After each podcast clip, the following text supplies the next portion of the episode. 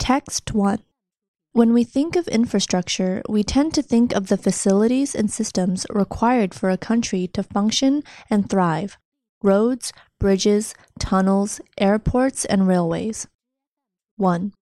And just as we have to break the endless cycle of band aid fixes to roads and rails, long term investments in knowledge are vital. Curiosity driven basic research has brought truly revolutionary transformations, such as the rapid growth of computer based intelligence and the discovery of the genetic basis of life. Einstein's century old theory of relativity is used every day in our GPS devices.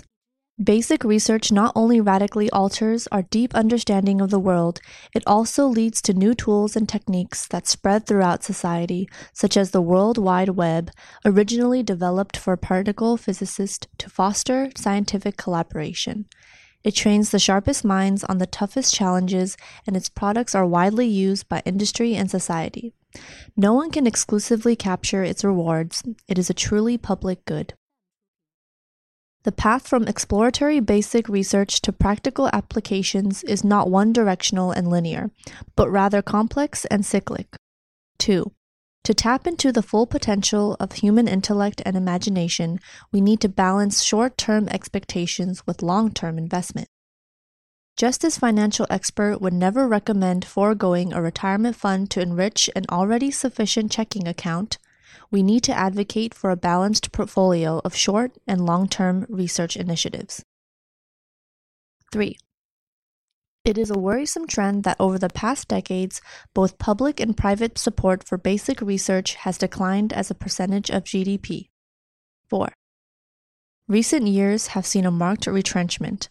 Steadily declining public funding is currently insufficient to keep up with the expanding role of the scientific enterprise in a modern knowledge-based society. The US federal R&D budget measured as a fraction of GDP has dropped from a high of 1.92% in 1964 at the height of the Cold War and the space race to no less than 0.8% today and the budget for the National Institutes of Health has fallen since 2003. Governments are increasingly directing research funding to tackle important societal challenges, such as transitioning to clean, sustainable energy, battling climate change, and preventing worldwide epidemics, all within flat or decreasing budgets. As a consequence, basic research and its budget are given short shrift. 5.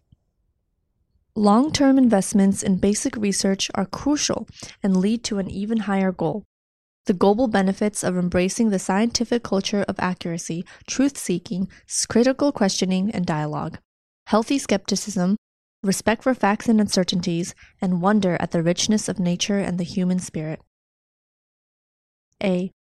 But driven by decreasing funding against a background of economic uncertainty, global political turmoil, and ever shortening time cycles, research is becoming dangerously skewed towards short term goals that may address current problems but miss out on the huge advances in the long term. B. Basic research without an obvious payoff is what can open the door for a flash of insight that actually does lead to a practical invention, like when Doudna and Emmanuelle Charpentier discovered the most powerful DNA editing technology we know, C. But knowledge is infrastructure too. Science and technology are the basis of the modern economy and key to solving many serious environmental, social, and security challenges. Basic research, driven by curiosity, freedom, and imagination, provides the groundwork for all applied research and technology. D. The post war decades saw an unprecedented worldwide growth of science, including the creation of funding councils such as the National Science Foundation and massive investments in research infrastructure. E. The resulting technologies enable even more fundamental discoveries, such as quantum mechanics, which has led to computer chips and other inventions that are responsible for a significant portion of the U.S. gross domestic product, GDP. F.